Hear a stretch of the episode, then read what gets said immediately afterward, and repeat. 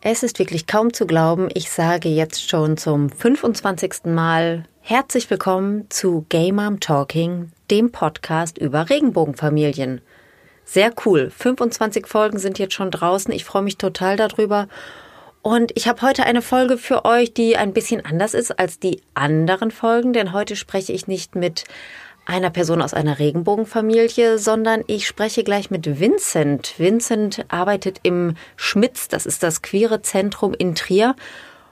Und ich finde, ich bin total neidisch, weil Trier ein queeres Zentrum hat. Ich finde das sehr, sehr cool, konnte mir unter der Arbeit, die Vincent und seine KollegInnen dort leisten, am Anfang nicht so viel vorstellen. Ich habe mich natürlich eingelesen in die Thematik, aber finde es mega interessant, was ähm, Vincent mir noch so erzählt hat, was seine Arbeit dort genau beinhaltet. Und ich wünschte wirklich, dass jede größere Stadt in Deutschland ein queeres Zentrum hätte. Also alle OberbürgermeisterInnen, die jetzt zuhören, macht ein Zentrum auf für queere Leute, für queere Jugendliche, für Regenbogenfamilien. Es ist so wichtig. Und hört euch dringend diese Folge an, damit ihr wisst, warum das so wichtig ist. So, gleich kommt also Vincent. Ich äh, verweise vorher aber noch ganz kurz auf meinen Instagram-Account Gay Mom Talking Podcast mit Unterstrich geschrieben. Dort könnt ihr jetzt im Moment nämlich das Wunder von R gewinnen, das neue Weihnachtsbuch von Francesca Cavallo. Und in diesem Buch spielt eine Regenbogenfamilie die Hauptrolle. Also super cooles Buch, sehr, sehr schön geschrieben und illustriert und auch hergestellt. Also wirklich, ich bin Fan, ihr merkt es schon. Game Mom Talking Podcast mit Unterstrich geschrieben, Instagram. Dort könnt ihr am Gewinnspiel teilnehmen, wenn ihr das denn möchtet. Was ihr auf jeden Fall möchtet, sonst hättet ihr nicht auf Play gedrückt, ist jetzt endlich das Interview mit Vincent zu hören. Deswegen halte ich jetzt die Klappe und sage viel Spaß beim Interview. Hallo Mama. Hallo Mami. Familie ist bunt. Gay Mom Talking, der Podcast über Regenbogenfamilien. Eine neue Folge von Gay Mom Talking, dem Podcast über Regenbogenfamilien. Ich bin Madita, ich sitze in meinem kleinen Podcast-Studio bei mir zu Hause. Ich habe heute wieder einen Gast hier bei mir im Studio und zwar ist das meine meine neue Katze. Ihr Name ist äh, Nala und die ist erst ein paar Tage bei uns und hat sich aus irgendeinem Grund mein Podcast-Studio als Rückzugsort ausgesucht für ihre Eingewöhnungsphase. Also falls ihr zwischendurch mal leises Schnurren von unten hört, das bin nicht ich, weil ich mich hier so wohlfühle, sondern das ist dann meine Katze. Aber ich habe auch einen äh, Gast zugeschaltet und zwar sehe ich im Hintergrund eine Regenbogenflagge, genau wie bei mir. Ich sehe ein bisschen Büromaterial. Ich sehe zum ersten Mal von innen das queere Zentrum in Trier, das Schmitz. Und ich unterhalte mich heute mit Vincent. Hallo Vincent. Hallo, danke für Hi. die Einladung.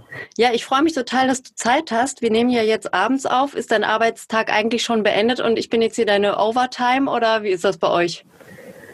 Ja, also bei uns ist es, glaube ich, wie in vielen queeren Zentren oder in Zentren, die sich mit den Themen beschäftigen, dass die Arbeitszeiten nicht so sind wie im Finanzamt, so 8 bis 16 Uhr, sondern wir arbeiten eigentlich rund um die Uhr und manchmal sind natürlich auch Abendtermine angesetzt. Ne? Also wenn wir uns mit Ehrenamtlichen treffen, die einen Job haben, die haben halt nur Abendszeit, von daher ist abends für mich Arbeiten nicht unbedingt außergewöhnlich.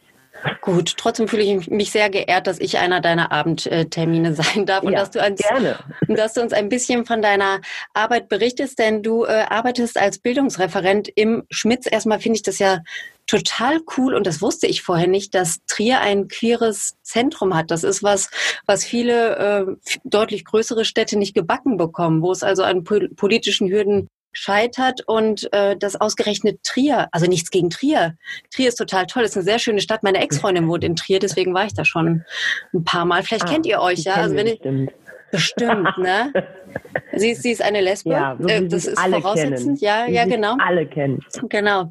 Nee, aber sie hat auch äh, mit ihrer Frau drei Kinder. Also es ist nicht so unwahrscheinlich, dass die auch mal bei euch aufgetaucht ist, aber äh, naja, gut, vielleicht gleich, wenn wir nochmal auf Stopp drücken, kann ich dir ja mal den Namen sagen. Ist ja auch egal. Vielleicht hört Je sie das ja jetzt.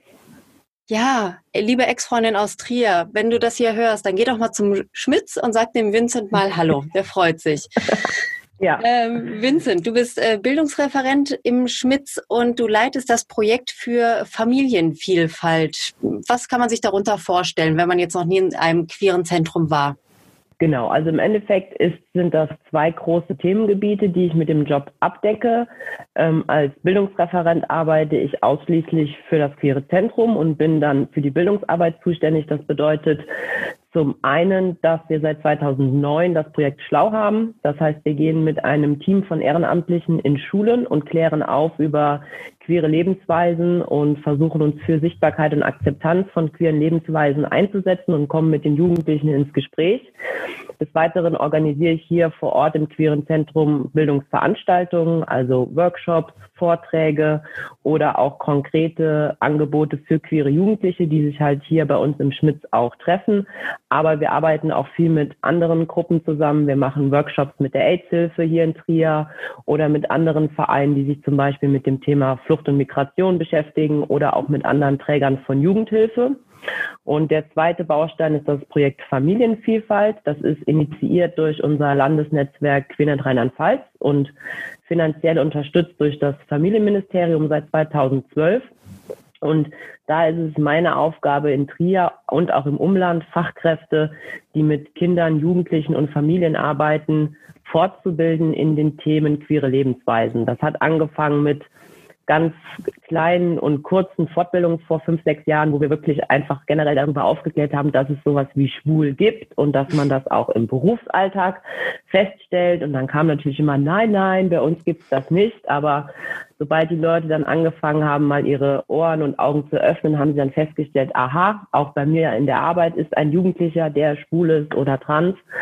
Und mittlerweile haben wir uns eigentlich ganz gut aufgestellt. Wir sind vier Personen, sodass ganz Rheinland-Pfalz aufgeteilt ist und haben mittlerweile sechs Module, die Träger wählen können, um dann eine Fortbildung zu machen. Das geht von Thema Regenbogenfamilie über das Thema Transgender Intersex oder LSBTI im Alter. Also wir bilden auch Fachkräfte aus der Altenpflege fort.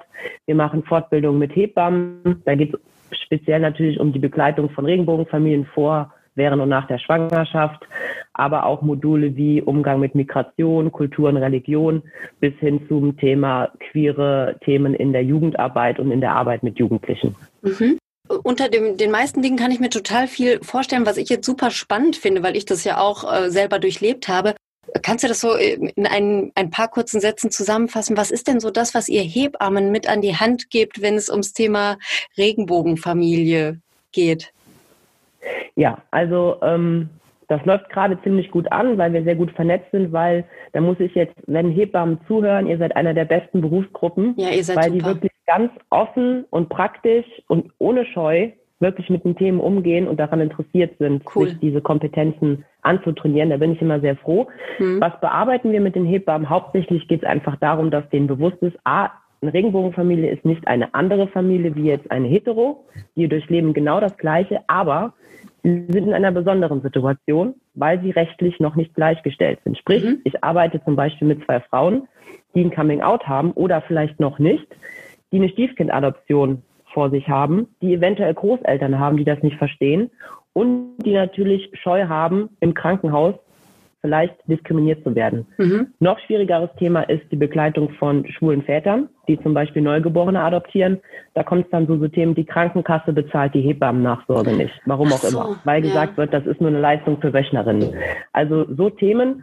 Und ganz aktuell, was noch wirklich ganz klein und unsichtbar ist, aber die Hebammen haben gesagt, sie hätten es schon, wenn Transmänner gebären. Mhm. Also Transmänner, die biologisch noch Organe zum Gebären haben, ja. schwanger werden, hallo, hallo, äh, schwanger werden und dann.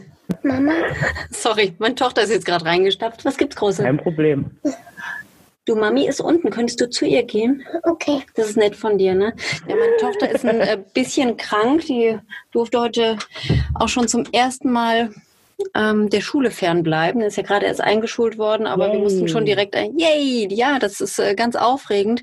Aber ja. mit, äh, mit Fieber in die Schule zu gehen, ist trotzdem uncool. Nee. Ne? Deswegen, nee. ja, äh, tut mir leid, also liebe HörerInnen, ihr habt nicht das jetzt schlimm. nicht gesehen, aber ich hatte hier plötzlich so eine kleine Hand auf der Schulter, so ein bisschen wie in so einem Horrorfilm. Und das war meine Tochter, die, die sich hier heimlich reingeschlichen hatte und äh, ja, meine Aufmerksamkeit wollte. Aber ich denke, Mami kann genauso gut helfen. Sorry, Vincent, jetzt weiß ich auch gar nicht, wo ich dich gerade hier kurz unterbrechen ich weiß musste. Den Satz noch. Ja, dann leg mal los. Ähm, also der letzte Satz, den ich noch sagen wollte, war ein Thema, was gerade aufkommt, ist gebärende Transmänner. Richtig. Sprich, Transmänner, die noch gebärende Organe haben und daher auch schwanger werden können.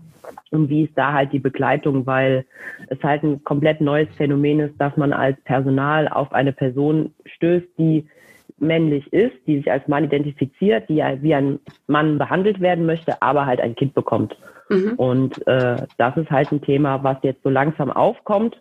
Ja. Das sind ja, das sind so die Themen, die wir mit den Hebammen besprechen, die aber wirklich sehr, sehr gewollt sind zu lernen und sich zu vernetzen. Und von daher macht die Arbeit da sehr viel Spaß. Super, sehr schön. Wie sieht das denn mit anderen Berufsgruppen aus? Ihr geht ja auch in ähm, Kindergärten zum Beispiel, in katholische Kitas. Wie ist da so die Bereitschaft, euch zuzuhören und von euch zu lernen? Also da kann ich eigentlich, äh, bin ich hier Standort Trier, ja, Bistumshauptstadt, erzkatholisch schon geprägt. Also es ist in Rheinland-Pfalz ähm, schon so, dass Rheinland-Pfalz schon sehr katholisch geprägt ist und auch die Kirche A einer der größten Arbeitgeber ist, sei es jetzt im Bereich Kita oder Gesundheit. Und natürlich in der Kita, also hier in Trier, 90 Prozent würde ich jetzt mal über den Daumen peilen, der Kitas sind in Trägerschaft des Bistums. Wow. Ähm, Außenstehende denken dann immer so, oh mein Gott, das ist voll schlimm. Oder auch Regenbogenfamilien kommen auf uns zu und sagen, dass die ist halt um die Ecke, kann ich mhm. da trotzdem mein Kind geben? Aber man muss dazu sagen, wir machen seit drei, vier Jahren wirklich sehr gute Erfahrungen mhm. mit den Leuten, weil man kann nicht sagen, nur weil es Kirche ist, kann man alle über einen Kamm scheren. Es sind Einzelpersonen, die da wirklich vor Ort gute Arbeit leisten. Es gibt aber auch Einzelpersonen aus der Kirche, wo wir merken, die machen zu.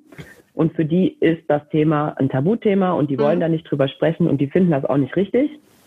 Aber was die Kitas angeht, machen wir sehr gute Erfahrungen, weil die Fachkräfte vor Ort sagen, wir sind zwar eine katholische Kita, aber natürlich ist das ein Thema, was zur Gesellschaft dazugehört mhm. und wir sperren uns nicht.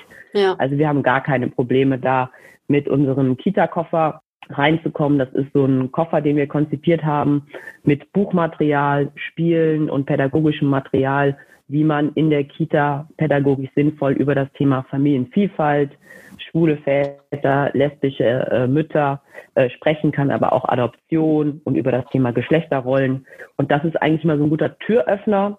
Ähm, von daher eigentlich bisher habe ich noch nie schlechte Erfahrungen gehabt und mhm. die Leute sind echt relativ offen. Liegt aber auch daran, dass das Schmitz als queeres Zentrum seit 27 Jahren hier in Trier ansässig ist und einfach die Community so viel für die Sichtbarkeit getan hat, dass die Leute das einfach kennen und mhm. daher auch keine Berührungsängste haben. Im mhm. ländlichen Raum sieht es anders aus. Ja, ja, ich, also ich bin ja immer noch ganz erstaunt ne, über euer Schmitz. Ich finde das ja äh, richtig klasse und hatte jetzt auf der Aha. Website ein bisschen zur Geschichte gelesen. Ursprünglich war es ja ein, ein schwules Zentrum, wenn ich das jetzt richtig in Erinnerung habe, und hat sich dann erweitert zum queeren Zentrum, aber ist wirklich schon, wie, wie viel hast du gesagt, 27 Jahre? Oder wie lange ja. gibt es euch schon? Das ist ja, äh, kann man ja schon sagen, alt eingesessen. Ne? Und äh, wenn, wenn das Image, wenn das ja. Ansehen dann äh, so gut ist, äh, kein Wunder, dass die Leute dann richtig Bock auf eure Workshops haben und dann auch nicht so ja, nicht so äh, skeptisch euch gegenüberstehen. Das ist wirklich eine tolle, wichtige Arbeit, die ihr da macht. Schön. Wie sind denn aus ja. deiner Sicht so die, die Vorkenntnisse von ErzieherInnen, wenn, wenn ihr da zum ersten Mal auftaucht? Ich habe manchmal so das Gefühl, dass viele von dem Thema noch gar nichts gehört haben. Also ohne, dass, dass da irgendeine Ablehnung oder sowas ist, aber dass sie einfach noch, noch nie oder nur wenig Berührungspunkte mit lesbischen Müttern, mit äh, Transvätern, mit äh, schwulen Papas hatten. Mm, also es ist sehr gemischt. Ähm, was ich schon merke, ist, dass es auf jeden Fall oft ist, dass die Leute keine Berührungspunkte haben, weil sie niemanden mhm. aus dem privaten Umfeld kennen und von daher sich oft auch nichts darunter vorstellen können. Und was ich auch oft erlebe, ist, ohne dass die Person es böse meine, aber wenn ich dann über das Thema rede, geht so ein Kopfkino los bei mhm. denen. Ja, wo ist denn mit der Vaterrolle? Das Kind wächst ohne Vater auf, wie kann das denn überhaupt, oh Gott, oh Gott, und nicht, dass das auch lesbisch wird, wo ich halt immer sage, yo, Alleinerziehende haben auch nur eine Person und da fragt niemand nach dem Vater. Ne? Mhm. Also so. Und aber wir merken dann, wenn man so ein bisschen Wissen vermittelt und auch so ein bisschen auch erzählt, dass Studien ja auch rausgefunden haben, ja. dass es im Endeffekt gar keine Unterschiede gibt, dann werden die Leute offen und lassen das auch zu. Und was ich auch gerade merke, das ist auch ähnlich in der Schule. Es kommt gerade bei den Fachkräften so ein großer Rutsch an neuer Generation nach. Also viele Erzieher und Erzieherinnen, die so Mitte, Ende 20 sind, die jetzt die Stellen besetzen von Leuten, die in Rente gehen.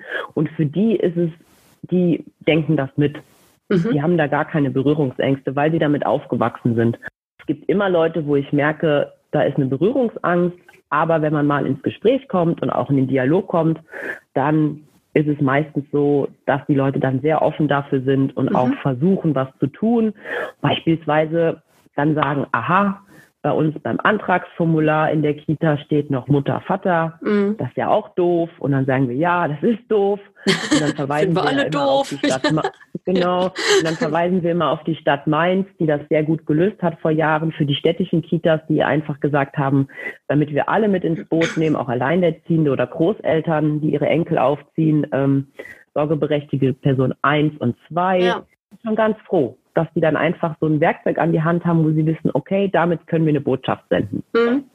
Ja, das ist was, was wir hier bei uns in der Stadt auch ähm, ja nicht nur angestoßen hatten, sondern wir hatten sogar vom Büro des o Oberbürgermeisters hat unsere Regenbogenfamiliengruppe vor. Ich, ich meine, es sind jetzt über zwei Jahre. Vor über zwei Jahren haben wir eine Bestätigung gekriegt, dass diese Formulare geändert werden sollen. Allerdings wurden wir auch um Geduld gebeten, denn aus Gründen der Nachhaltigkeit können jetzt natürlich nicht alle Papierbögen einfach vernichtet werden. Dafür habe ich auch durchaus Verständnis gehabt, dass heute immer noch die Vater- und Mutter-Antragsbögen überall ausliegen. Das kann aber trotzdem irgendwie nicht sein. Also irgendwie scheint bei uns da was schiefgelaufen zu sein. Ich glaube, wir müssen da nochmal anrufen. Aber das ist total super, dass ihr dann direkt vor Ort solche Dinge ansprecht. Denn ich glaube, Leute, die nicht in dieser Situation sind, denken es eben nicht mit. Das ist ja manchmal die Schwierigkeit von Regenbogenfamilien, dass wir als Familie einfach nicht so mitgedacht werden wie äh, die klassischen Familienmodelle. Und ich glaube, vielen Menschen ist gar nicht bewusst, wie sehr sie uns damit vor den Kopf stoßen, wenn wir jedes Mal dieses, dieses Vater-Ding da durchstreichen müssen und dann irgendwie Mutter 2 oder noch eine Mutter ja. oder was auch immer dahin schreiben müssen. Ja.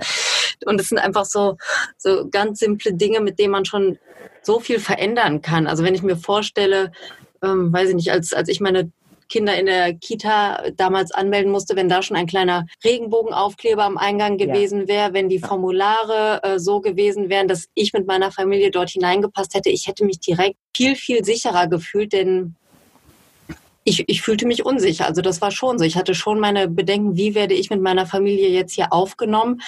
Ähm, wird mein Kind hier so behandelt, dass es sich wohlfühlt und verstehen die Menschen, die hier arbeiten, dass, dass wir auch eine Familie sind, die eben zwei, drei besondere Ansprüche hat. Ne? Zum Beispiel die Ansprache Mama und Mami, dass sowas wichtig ist, wenn, wenn unsere Kinder dort den ganzen Tag, oder nicht den ganzen Tag, aber wenn unsere Kinder dort viele Stunden verbringen, dass ähm, eben darauf zu achten ist, wie die beiden Mütter angesprochen werden und so. Also da hatte ich wirklich ein bisschen Schiss in der Büchse, als wir da saßen. Und ich hätte mich deutlich wohler gefühlt, wenn einfach so ein paar Zeichen mir schon von Anfang an signalisiert hätten, ihr seid hier willkommen und wir denken auch an euch. So, ne? Das, äh, das wäre cool gewesen und das wäre auch total einfach gewesen. Deswegen, ja.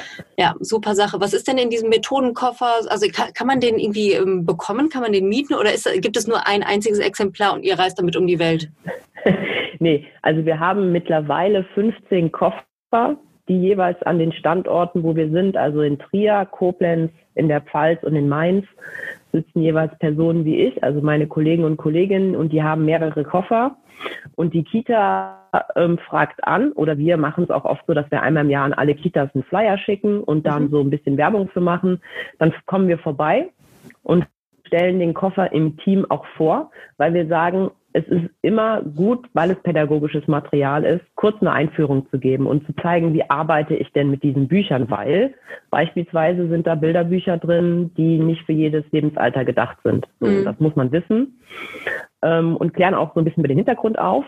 Das ist dann, machen wir meistens in einer Teamsitzung und dann können die Kitas diesen Koffer mindestens mal sechs bis acht Wochen ausleihen.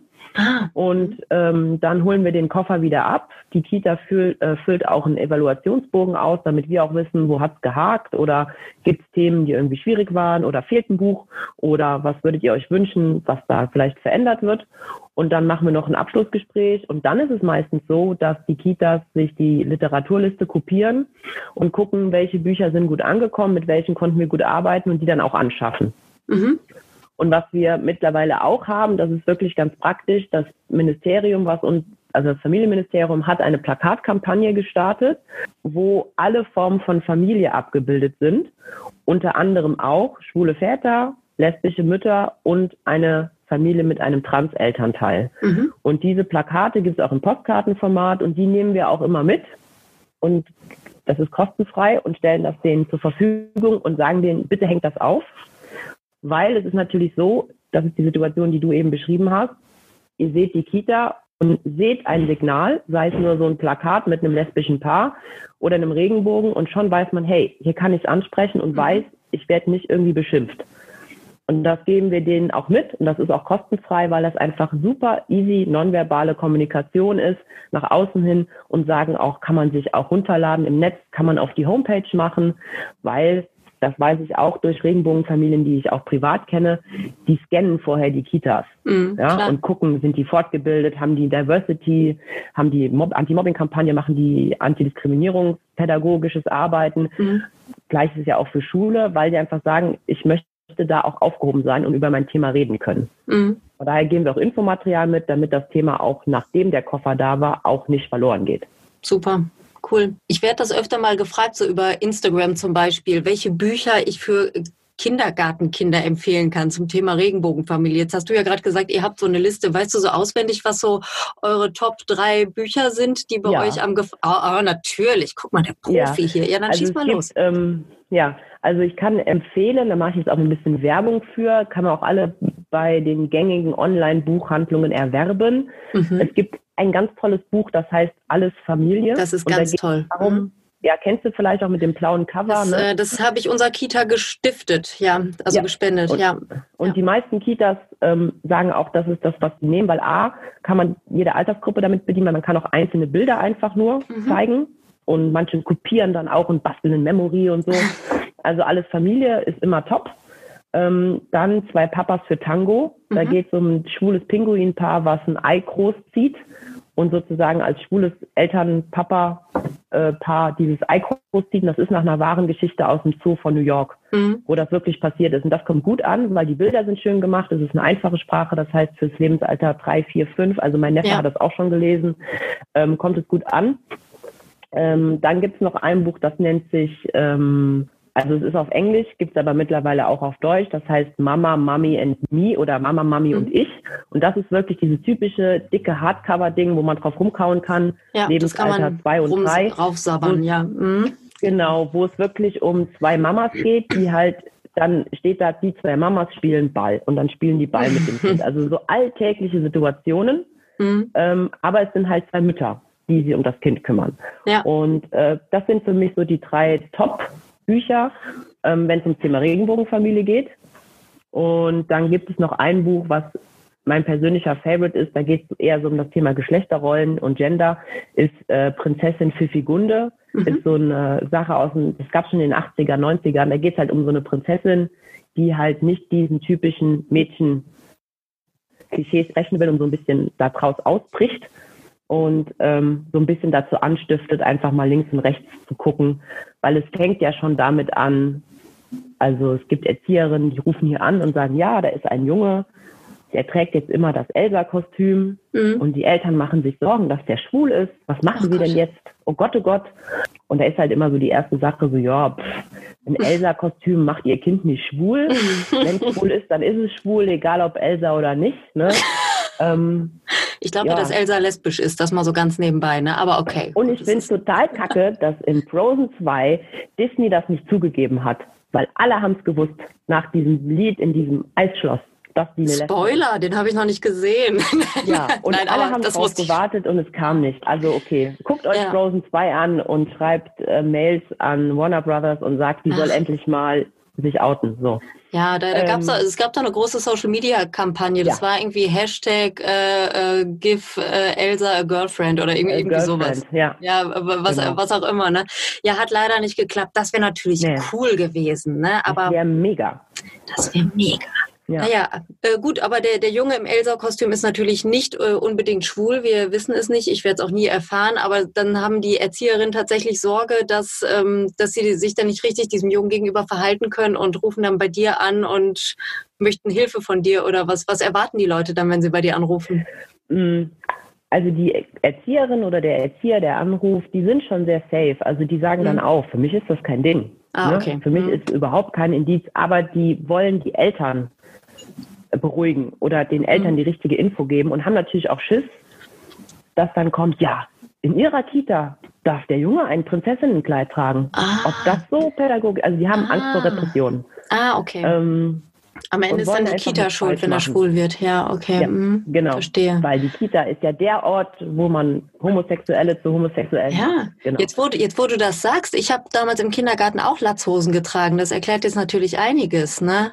Ja, Ja, war auch ne? ein katholischer Und Kindergarten übrigens. Kekse ja. gebacken, keine Ahnung. Nee, habe ich Und, nicht gemacht. Aber da können wir immer ganz gut ähm, agieren, weil wir halt einfach dann nochmal so ein bisschen das Ganze runterbrechen und sagen, hey, das Kind befindet sich in einer Phase, wo es glücklicherweise noch nicht von Vorurteilen bestimmt wird, Mhm. die die Gesellschaft oft natürlich auf Kinder projiziert und denkt einfach frei und macht das, womit es sich gut fühlt. Und solange Mhm.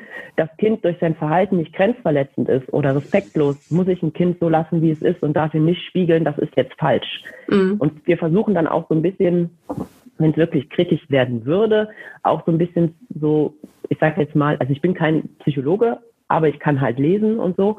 Und entwicklungspsychologisch ist es schon so, wenn ich ein Kind für so ein Verhalten sanktioniere in einer frühkindlichen Prägung, kann das wirklich dann, wenn das Kind älter ist oder erwachsen wird, schon auch negative Konsequenzen haben Klar. weil das Kind dann einfach merkt, hier, das ist ein negatives Verhalten, wo ich mich aber bei wohlfühle. Mir Mhm. wird aber zurückgespiegelt, das ist nicht okay.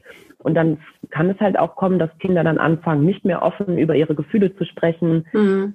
Sich innerlich dafür zu bestrafen. Also das muss nicht passieren, aber es kann passieren. Und das kann halt dazu führen, dass das Kind in sich selbst ähm, halt nicht integer ist, also nicht Mhm. ganz in sich ruht und damit natürlich auch, und das belegen Studien, eher betroffen ist von zum Beispiel psychischen Belastungen. Ja. Ne? Oder geringer Selbstwirksamkeit oder wenig Ressourcenbereitschaft oder ein erhöhtes Stresslevel. Ja. Und das kann alles in dieser Phase geprägt werden, wenn man sich nicht ordentlich verhält. Mhm. Aber ich finde das auch, ich, ich finde das manchmal richtig erschreckend und ich finde, dafür muss man kein äh, Psychologe sein. Dafür muss man auch diese äh, Texte, die du jetzt gerade kurz nochmal zusammengefasst hast, auch nicht selber gelesen haben. Aber wenn ich das manchmal mitbekomme, wie vor allem Väter ähm, penibel darauf achten, dass äh, Jungs in einem sehr frühen Alter sich besonders männlich, also typisch männlich benehmen sollen. Ne? Also dass, dass dann auch wirklich solche solche Worte fallen wie nimm nicht die Minimaus-Handtasche, du bist doch kein Mädchen, ne? Oder Mhm. auch tatsächlich sowas wie ähm, du willst doch nicht schwul sein, ne? Wenn du das Rosane Ja. trägst oder oder sowas, ne? Also ich finde, da, da muss man jetzt gar nicht ähm, der belesenste, clever, cleverste Papa für sein oder auch Mama, um zu checken, dass das jetzt gerade ja irgendwie eine eine absolut abwertende Bemerkung ist, die ich meinem eigenen Kind gegenüber mache, ne? Mal ganz abgesehen davon, dass es natürlich ein ein ziemlich äh, verrücktes und engstirniges äh, Rollenverhalten mit sich bringt, was die dann da sagen. Aber ich finde das manchmal so, ja, so gemein einfach, wie mit diesen kleinen Kindern, mit diesen Jungs. Meistens sind es Jungs, denn Mädchen haben da, Ja. was das angeht, noch mehr Freiheiten. Ne? Jeanshose tragen ist voll Ja. okay, sich schmutzig machen für die meisten auch. Aber dass Jungs schon im Alter von drei Jahren in so ein seltsames Männerbild äh, gepresst werden sollen, finde ich immer, finde ich immer ganz schlimm. Also mein Sohn durfte auch schon mal im Kleid in den Kindergarten, fand er nicht so cool, weil er konnte nicht da, da so gut mit Laufrad fahren und klettern und so, aber er wollte es unbedingt machen, er hat es getan, fand er am nächsten Tag dann nicht mehr so interessant und dann hatte sich das auch irgendwie erledigt. Also lasst eure Kinder bitte ausprobieren, bitte, bitte, was auch immer sie tragen möchten und auch wenn sie mal im Schlafanzug Oberteil in den Kindergarten gehen wollen, sie werden schon sehen, dass das vielleicht nicht die allerbeste Idee ist, aber so ein Elsa-Kleid, ich meine, das ist schick, also ich würde es Ja, tragen. ist mega. Und ist mega, ne? ich meine, Ja. man muss ja auch überlegen, also ich kenne das, ich habe zwei Neffen und ich habe die auch aufwachsen sehen und mein Bruder und seine Frau haben wirklich immer sehr stark auch versucht, die Freiheiten zu geben und sich nicht von irgendwelchen heteronormativen Vorstellungen bestimmen zu lassen. Aber das war halt schon lustig, weil dann hatten die eine Phase, da war Bagger und Piraten mega hip und super. Und dann wollten sie eine Küche und Mhm. wollten kochen. Und drei Wochen später war wieder Polizei. Also Kinder probieren sich ja auch einfach aus und nur weil sie sich dann mal einem Thema widmen, wo die Gesellschaft sagt, das passt aber nicht zu dir, Mhm. Also finde ich, finde ich es immer sehr schade, dass dann so geblockt wird. Also mhm. mein Neffe hat, als sein kleiner Bruder ähm, auf dem Weg war und auf die Welt gekommen ist, das halt mitbekommen und wollte dann auch eine Puppe, weil er gesagt mhm. hat, ich will auch für ein Kind verantwortlich sein. Und das war dann Ach, zum Beispiel für einige Personen aus meiner Familie ganz komisch, dass sich ein Junge eine Puppe wünscht. Und ähm, mein Bruder, da war ich sehr stolz drauf und auch seine Frau haben das durchgezogen, weil die gesagt haben, na ja, auch ein Junge hat das Recht zu erleben oder zu spielen, wie kümmere ich mich um ein Kind, Vater spielen. Ja, klar. Ne?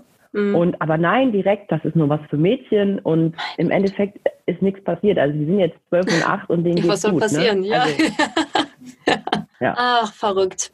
Ja, also manchmal sind, sind Eltern oder andere Verwandte da wirklich ähm, ja, sind so harte Nüsse, die man dann knacken muss. Aber umso erfreulicher, dass die, die Leute, die in den Kitas selber arbeiten, offenbar sehr zugänglich sind ähm, diesen Themen gegenüber und äh, auch euch gegenüber. Wie sieht das denn mit anderen Altersgruppen aus? Wie ist das denn, wenn ihr mit eurem äh, Schlau-Projekt in Schulen geht. Also vielleicht noch mal kurz für diejenigen, die Schlau nicht kennen. Schlau ist ein, ähm, ein Bildungsprogramm für Schulen, kann ich das so sagen, um über queere Vielfalt ja. aufzuklären. Ist das richtig? Wie ist das so ja. mit den Teenagern, die ihr dann da vor euch sitzen habt?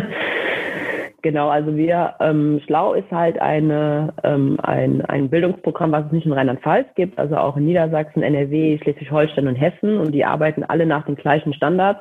Wir gehen halt mindestens zu zweit in eine Schulklasse und machen Workshops zum Thema queere Vielfalt. Die Lehrkräfte sind auch nicht dabei, mhm. weil wir halt einen Schutzraum schaffen wollen für die Jugendlichen, wo sie auch offen Fragen stellen können, ohne dass sie sehen, da ist die Autorität, die sie ja. bewertet, mit im Raum. Mhm. Ähm, da machen wir sehr gute Erfahrungen mit. Also die Lehrer finden das auch gut, weil sie halt sagen, dass die sollen wirklich mal offen und ehrlich reden.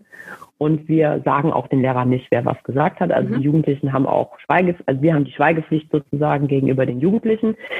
Die Reaktionen sind sehr, sehr unterschiedlich, aber zu 95 Prozent super positiv. Also wir gehen auch in alle Schulformen. Förderschule, Realschule, Gesamtschule, Gymnasium, Berufsschule, FSJ, Bundesfreiwilligendienst und auch in alle Formen von Schule. Also sei es jetzt wir waren mal in einer Schule, die ist so ein bisschen verrufen, so nach dem Motto, ah, da sind nur Assis, ne? Und die Lehrer kamen auch auf uns zu, wenn irgendwas ist, ruft uns sofort. Wir Drückt den Notfallknopf unterm Pult, ja. Ja, und ja, wir sind halt da reingekommen und dann wurde schon gegickelt und komisch geguckt, ne? Aber die waren super. Mhm. Also wir kommen von außen, wir sind irgendwie jünger, wir sehen nicht aus wie Lehrer ähm, wir duzen die, die duzen uns, wir reden über Themen, die sie beschäftigen und dann war das Eis gebrochen, alles war super. Also wir hatten, ich mache jetzt das Schlau-Projekt seit zehn Jahren und ich hatte bisher vielleicht vier oder fünf Mal einen Vorfall, wo wir wirklich gesagt haben, jetzt ist Schluss, du verlässt den Raum. Okay, also weil die Fragen einfach... Sind, ja, oder die haben halt einen Kollegen von mir Schwuchtel genannt ne? und haben halt gesagt, du dummer, hm, hm, hm, hm, ähm, ich finde dich eklig oder ja, und ja, haben halt ja. entsprechend sexualisierte Wortwahl gehabt und da mhm. sagen wir halt, das ist respektlos raus. Ähm, aber an sich, was auffällig ist in den letzten vier Jahren, die Jugendlichen wissen sehr viel über queere Themen, mehr Aha. als ihre Lehrer. Die kennen mhm. die Begriffe, die wissen, was Coming Out ist, die können eine Hormontherapie von einer Transperson perfekt erklären. Die wissen, was CSD ist, weil die einfach über diese Social Media Präsenz mhm. von queeren Themen einfach sehr gut diese Themen mitbekommen. Das finden wir toll. Ja. Und mittlerweile ist es auch so, dass bestimmt, also wenn wir an eine Schule gehen, schulen wir meistens an einem Tag zwei oder drei Klassen hintereinander. Mhm. Und in jeder dritten, vierten Klasse ist auch ein geouteter Jugendlicher, mhm. der auch sehr, der akzeptiert wird. Und die Leute dahinter sind und die keine Probleme haben. Auf der anderen Seite gibt es auch immer wieder Jugendliche, die sehr viel Mobbing erfahren. Mhm. Ähm, das ist auch immer noch aktuell. Aber an sich, die Jugendlichen sind offen, die stellen ihre Fragen, und äh, wir machen gute Erfahrungen damit und die Schulen finden es auch gut. Also wir machen mittlerweile für hier in Trier keine Werbung mehr dafür, weil wir sonst gar nicht die Einsätze schaffen würden. Weil ich werde natürlich einen Teil meiner Arbeitszeit darf ich für Schlau verwenden, mhm. aber alle anderen bei uns im Team machen das ehrenamtlich neben ihrem ja. Studium, neben ihrer Ausbildung. Von daher gucken wir auch immer, dass es nicht zu viel wird und wir machen gute Erfahrungen. Die Schulen finden das Projekt gut, die unterstützen das, die gehen damit offen um und äh, ja, finden das gut, dass wir in Schulen so Bildungsarbeit machen. Mhm. Ich finde das auch gut. Und ich, ähm, ich denke, viele meiner HörerInnen finden das auch gut. Deswegen, falls ihr zwei, drei, vier oder auch 50 Euro übrig habt und nicht wisst, an wen ihr das spenden sollt, das Schlau-Projekt kann immer Unterstützung gebrauchen. Gerade hier bei uns in der Stadt ist dieses tolle Projekt leider kurz vor dem Aus, weil es ein Förder, also bestimmte Fördergelder nicht bekommen hat, leider, und jetzt komplett auf Spenden angewiesen ist. Also wenn ihr oh gerne was spenden möchtet und ein, ein wirklich tolles, tolles Projekt, was es auch schon eine ganze Weile gibt, unterstützen unterstützen möchtet, dann spendet doch bitte an Schlau. Den Link dazu findet ihr in den Show Notes von dieser Podcast-Episode. Ja, Vincent, du bist ja unglaublich äh, breit aufgestellt in deinem Aufgabenfeld. Ich bin, äh, ich bin zutiefst beeindruckt. Was ich aber natürlich noch erwähnen möchte, ist, dass ihr auch ein, ja, das ist so eine Art Frühstücksstammtisch für Regenbogenfamilien habt. Ne? So, ein, so ein offenes Treffen oder wie funktioniert das bei euch im Schmitz-Trier? Genau, also generell ist es so, dass das Schmitz sehr viel funktioniert, weil es engagierte Ehrenamtliche gibt. Also gäbe es die nicht, ähm, wäre das Schmitz nicht da, wo es jetzt ist, oder dann wäre es wahrscheinlich gar nicht mehr existent. Von daher mhm. alle Ehrenamtlichen vom Schmitz, die jetzt zuhören, ihr Yippie. seid top. Und äh, ohne euren Support gäbe es das Schmitz nicht. Weil im Endeffekt gucken wir immer, hat, es kommen Leute auf uns zu, das war die letzten 25 Jahre immer schon so, 27 Jahre, ähm, Leute sagen, hey, ich brauche eine Gruppe, weil ich fühle mich allein oder ich möchte mich austauschen, können wir eine machen. Und dann sagen wir, mhm. alles klar, wann wollt ihr euch treffen? Wir geben euch einen Raum zur Verfügung und wenn ihr noch Unterstützung braucht, ist jemand von uns vor Ort und sowas bei den Regenbogenfamilien auch. Es gab vereinzelt welche, die halt zu unseren normalen Veranstaltungen gekommen sind, Filmabend, Sonntagskaffee und so weiter und irgendwann mal gesagt haben, äh, ist doch eigentlich kacke, wenn man die anderen nicht kennt. Die mhm. haben doch ähnliche Herausforderungen oder es gibt bestimmt auch Paare, die Kinderwunsch haben, ja. die vielleicht bei uns auch Fragen hätten. Und dann haben wir uns mit zwei, drei Familien, die wir schon länger kennen, zusammengesetzt, haben überlegt, wie machen wir das? Und die meinten, ein offenes Setting, ähm, wo es noch was zu essen gibt und einen guten Kaffee ist immer gut, um so auch Hemmschwellen abzubauen. Ja, Essen Und dann haben wir uns halt entschieden, einmal im Monat, die alle bringen was zum Essen mit, zum Frühstücken. Wir stellen den Raum, wir stellen Kaffee und Kaltgetränke zur Verfügung. Und ähm, eine Familie hat sich dann auch immer um ein Angebot für die Kinder gekümmert. Ne? Dann mhm. wurde mal gebastelt, dann wurden ähm, gab es eine Malwerkstatt oder draußen, wenn gutes Wetter war, irgendwas mit Kreide und dann kamen die alle und wir haben am Anfang auch so ein bisschen Schiss gehabt, wie das immer so ist bei queeren Communities. Oh Gott, da kommen immer nur dieselben Gesichter und am Ende löst es auf.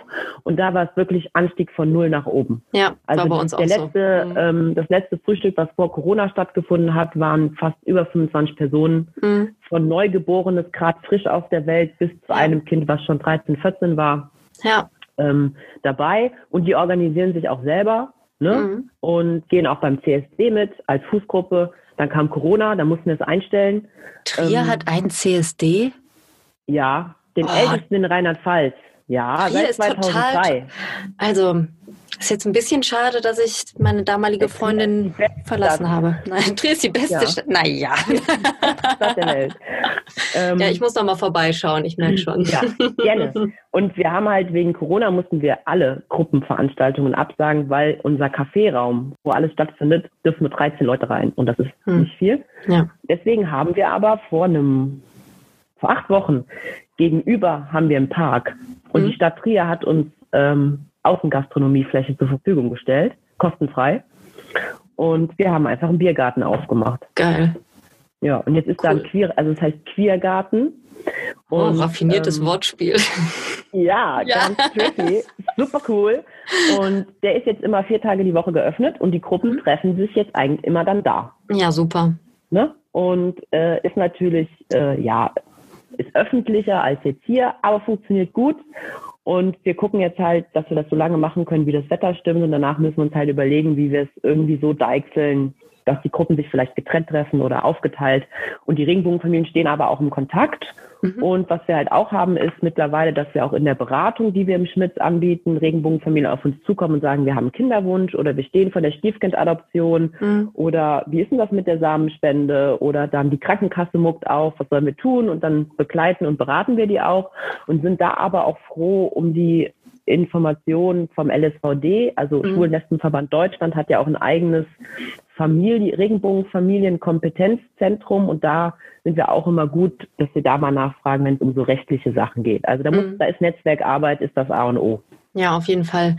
Also ich finde es auch schon immer total toll, sich mit anderen Regenbogenfamilien austauschen zu können, so wie das bei eurem Frühstück ja auch der Fall ist. Was ähnliches haben wir auch bei uns hier in der Stadt. Und ich habe es auch genauso empfunden wie du. Also wir haben echt mit so, weiß nicht, vielleicht mit vier, fünf Familien angefangen und wir kannten uns auch schon alle untereinander, ne? Weil, ja, weil wir uns halt schon mal irgendwo über den Weg gelaufen sind. Und es ging dann so rucki zucki, dass innerhalb von wenigen Monaten so viele Leute da waren und es kamen immer wieder neue dazu. Natürlich sind auch mal wieder welche gegangen, die hatten dann nicht mehr so viel Bock, an den regelmäßigen Treffen teilzunehmen, aber ich war echt überrascht, ähm, wie voll es manchmal war. Und da waren dann echt die, die schwangeren Lesben, die noch was ähm, zum Verhalten im Kreissaal äh, wissen wollten oder zur Stiefkindadoption. Da waren aber auch Leute, die äh, schon Kinder im Teenageralter hatten und es, es war wirklich so bunt gemischt und die Leute waren so mega dankbar, dass es endlich so ein Angebot gab, wo man sich mal unter ja unter Gleichgesinnten, die äh, ähnliche Erfahrungen gemacht haben oder noch machen werden, austauschen konnte. Und manchmal ist sowas, ja. finde ich, wertvoller als jede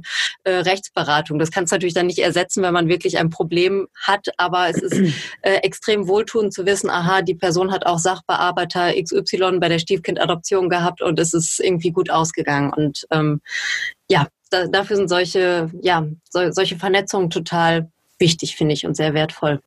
Vincent, nochmal zum Abschluss. Ein Appell mhm. vielleicht an, an alle Städte, an alle Oberbürgermeister und Oberbürgermeisterinnen. Warum sollte denn jede Stadt ein queeres Zentrum haben, so wie die beste Stadt der Welt Trier es hat? Weil es cool ist. Yeah, das reicht ähm, nicht. Sag noch was. Ja, ja, ich weiß. Also ich finde, eigentlich muss man, es muss kein Zentrum sein, aber es muss irgendeine Anlaufstelle geben, die queer ist, weil einfach Queersein ein Teil der Gesellschaft ist. Genauso, dass eine Stadt sagt, wir haben Möglichkeiten für ältere Personen, wir mhm. machen was für Frauen, wir machen was für Männer, ist Queersein auch ein Teil der Identität, die, den, den die Menschheit ausmacht. Und es sind nicht so wenige, wie immer alle denken. Ja. Ne? Äh, es sind mehr, als man denkt. Von daher ist eine Stadt, finde ich, in der Verantwortung, sich auch um diese Gruppe zu kümmern. Mhm. Und es gibt dadurch auch einen Mehrwert, weil man erhöht als Kommune und als Stadt, wenn man diese positiven Signale sendet, auch die Bürgerbeteiligung. Das heißt, man tut als Stadt oder Kommune auch was für Demokratie. Man gibt seinen Bürgern und Bürgerinnen das Gefühl, ihr gehört dazu und ihr könnt eure mhm. Themen einbringen. Also eine Stadt hat auch einen Output und auch einen Input gleichzeitig, wenn sie sagt, wir öffnen uns der queeren Community. Und deswegen finde ich es sehr wichtig, dass es irgendeine Form von Anlaufstelle gibt in jeder Stadt, für queere Menschen, um auch einfach Bedarfe zu decken, wie Personen, die Mobbing erfahren, die Beratung brauchen, die Unterstützung haben ähm, und zum Beispiel auch ja, Straftaten erfahren oder Probleme bei der Arbeit haben. Von daher muss man sich als Stadt um diese Gruppe kümmern, weil sie überall da ist. Also mhm. egal, ob das jetzt Trier ist, Köln, Berlin oder Gillenfeld in der Eifel, überall ja. leben queere Menschen. Mhm. Manchmal ist es sichtbarer und manchmal eben nicht so sichtbar. Dann sollte man sich aber überlegen als Stadt, warum sehe ich die Leute denn nicht? Und mhm. ich sehe sie nicht, weil sie nicht sichtbar sind. Warum sind sie nicht sichtbar? Weil sie vielleicht Angst haben, sichtbar zu sein. Mhm. Weil ihnen keine Zeichen gesetzt werden. Ja, ja, und ich finde es auch immer, also viele ähm, haben ja immer die, diese äh, verbale Ausflucht zu sagen, ähm, bei uns, das, bei uns ist das kein Thema. So, ne? Also wir finden es nicht schlimm, wollen sie eigentlich damit sagen, aber gleichzeitig sagen sie ja damit so, wir sehen es nicht, ne? weil es eben kein Thema bei uns ja. ist. Und das ist, glaube ich, immer so etwas, was äh, gefährlich ist. Denn wenn etwas kein Thema ist, dann ist es nicht gut. Ne? So. Ja, ähm, genau. danke nochmal für, äh, für diesen Appell. Der, ähm, der war sehr schön. Und ich hoffe, dass auch unser Oberbürgermeister natürlich jetzt meinen Podcast hört und sich das nochmal uh. zu Herzen nehmen wird. Yay! Ähm, wie sieht's denn mit dir aus, Vincent? Hast, hast du auch Pläne, eine Regenbogenfamilie zu gründen, so ganz privat, wenn ich das noch fragen darf? Ja, habe ich. Cool. Ähm, aber also, bisher ist noch nichts äh, passiert. Ja. also äh, ich bin am, wir sind am Planen, aber wir gucken noch. Und das ist auch wieder so, gell? Keine Ahnung. Ich habe äh, cis-hetero-Freunde, die jetzt schwanger werden. Ähm, und die machen das einfach. Mhm. Und dann ist das, dann kommt das und dann machen die. Und als Regenbogenfamilie ist immer so, boah, scheiße, ich muss an das denken, ich muss an das denken. Ja. Ich muss noch Geld investieren, man mhm. muss sich Notar suchen und lalala. Und allein diese ganzen Gedankengänge kosten echt Ressourcen. Ja, und das finde ich immer so ätzend, weil äh, dass man das zusätzlich als Hürde noch hat. Aber, und darum ist ein queeres Zentrum auch wichtig, weil man den Leuten damit, die auch unterstützt und denen damit so ein bisschen die Last von den Schultern nimmt. Mhm. Ja. Um Familie zu gründen. Und ich meine, alle Städte finden Familien toll und wollen immer mehr Kinder. Mhm. Von daher sollte man auch queere Menschen unterstützen, damit sie ganz viele Kinder machen und äh, noch mehr Steuerzahler in die Welt setzen. Ha. Genau, genau, die Steuer, das ja. ist ein gutes Argument. Das ist super. Ja. Noch mehr Steuerzahler von den Lesben, den Schwulen, ja. den Transmenschen, von wem auch immer. Alle sollen ihre Steuern zahlen und sich dann weiter vermehren, damit auch die noch Steuern zahlen können. Und deswegen brauchen wir ein queeres Zentrum. Naja, gut. Okay, ja. so ungefähr, ne? Ja. Ja. Vincent, ich danke dir sehr für dieses äh, sehr äh, aufschlussreiche Interview. Ich, ähm, ja, ich ziehe meinen Hut vor der Stadt Trier, die den ältesten CSD in Rheinland-Pfalz hat, vor dem ähm, Schmitz in Trier, 27 Jahre alt. Vor dir natürlich für deine Arbeit. Herzlichen Dank für deinen Einsatz. Und auch danke an meine neue Katze, die ganz friedlich hier unterm Tisch ihre Cracker geknackt hat. Und ja, irgendwie, ich glaube, man hat sie gar nicht gehört. Sie hat zwischendurch mal geschnurrt, aber ich glaube, bis zum Mikro hat es nicht gereicht. Ja, herzlichen Dank auch an euch fürs Zuhören. Wenn ihr Fragen habt zu den Themen, die wir heute hier besprochen haben, dann schickt mir gerne eine Nachricht über Instagram. Gamer Talking Podcast mit Unterstrich geschrieben ist mein Account. Und alle Websites zu den Themen, die wir heute bequatscht haben, findet ihr natürlich in den Show Notes. Und ähm, dort könnt ihr auch noch nachlesen, wie ihr euch an Vincent wenden möchtet, wenn ihr vielleicht in Trier wohnt und eine Frage an ihn oder an das Schmitz habt. Vincent, ich danke dir. Ich entlasse dich jetzt in den Feierabend. Vielen Dank für die schöne Überstunde mit mir. Mir hat es Spaß gemacht und ähm, ja, vielen Dank für deine tolle Arbeit und bis bald mal. Ciao. Ja, vielen Dank. Ciao. Tschüss.